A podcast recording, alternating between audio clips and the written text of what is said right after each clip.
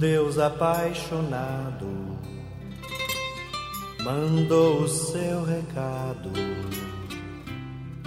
por meio do seu filho, e o filho foi Jesus. Dando continuidade ao podcast 223, apresento aos ouvintes mais uns pensamentos sobre o silêncio. O mundo deseja o barulho porque, no fundo, o silêncio é Deus. O homem traz em si mesmo o silêncio e o ruído. O silêncio interior é o ponto de encontro da alma com Deus. Melhor silenciar até que te peçam a palavra do que falar até que te silenciem. O silêncio é o clima do espírito, é o espaço íntimo em que o nosso ser se concentra, se aprofunda e se universaliza. O silêncio é uma conquista de nós próprios e, ao mesmo tempo, um triunfo sobre o mundo. pensamento da sabedoria árabe. Calar-se quando um tolo nos dirige uma palavra é responder-lhe. Uma frase de São Francisco de Sales. Se é difícil calar para escutar o outro falar-nos, mais difícil ainda é fazer silêncio para ouvir a voz de Deus. Pensamento de Mário Guerreiro. Há três silêncios: o que fala e nada diz, o que nada diz e fala, e o que silencia. O silêncio é um pouco de, do céu que chega até nós. Em cada um de nós há um segredo, uma paisagem interior com planícies invioláveis, vales de silêncio e paraísos secretos. É superi.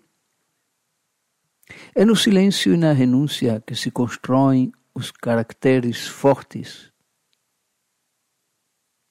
Pensamento de Dom Nivaldo. É preciso muito silêncio para podermos contemplar o mistério de Deus na face de cada ser. Pensamento de Tagore. A noite abre as flores em silêncio e deixa que o dia receba os agradecimentos. É mais fácil sofrer em silêncio quando temos certeza de que Deus está nos vendo. John Henry. Outro pensamento da sabedoria árabe: antes censurar abertamente do que odiar em silêncio. Silêncio, algumas vezes, é calar, mas silêncio será sempre escutar. Para todo mal, há dois remédios: tempo e silêncio.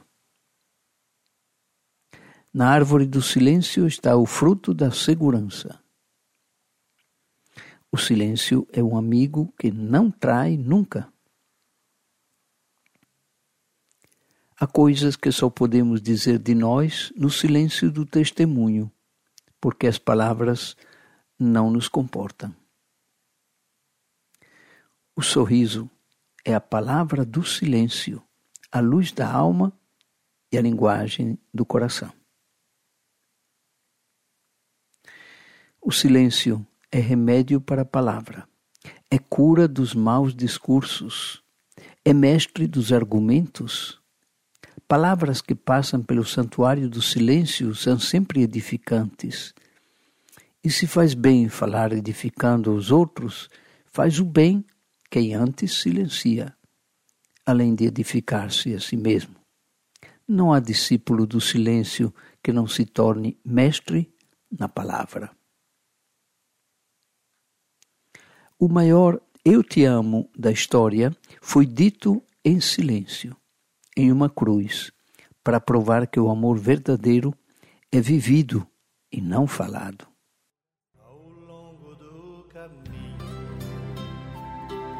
Existe um pão e um vinho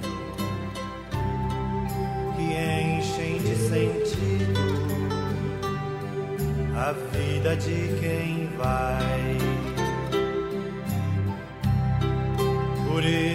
receber Jesus, o Filho Santo de Javé, a minha fé me diz que posso ser feliz. E ele diz.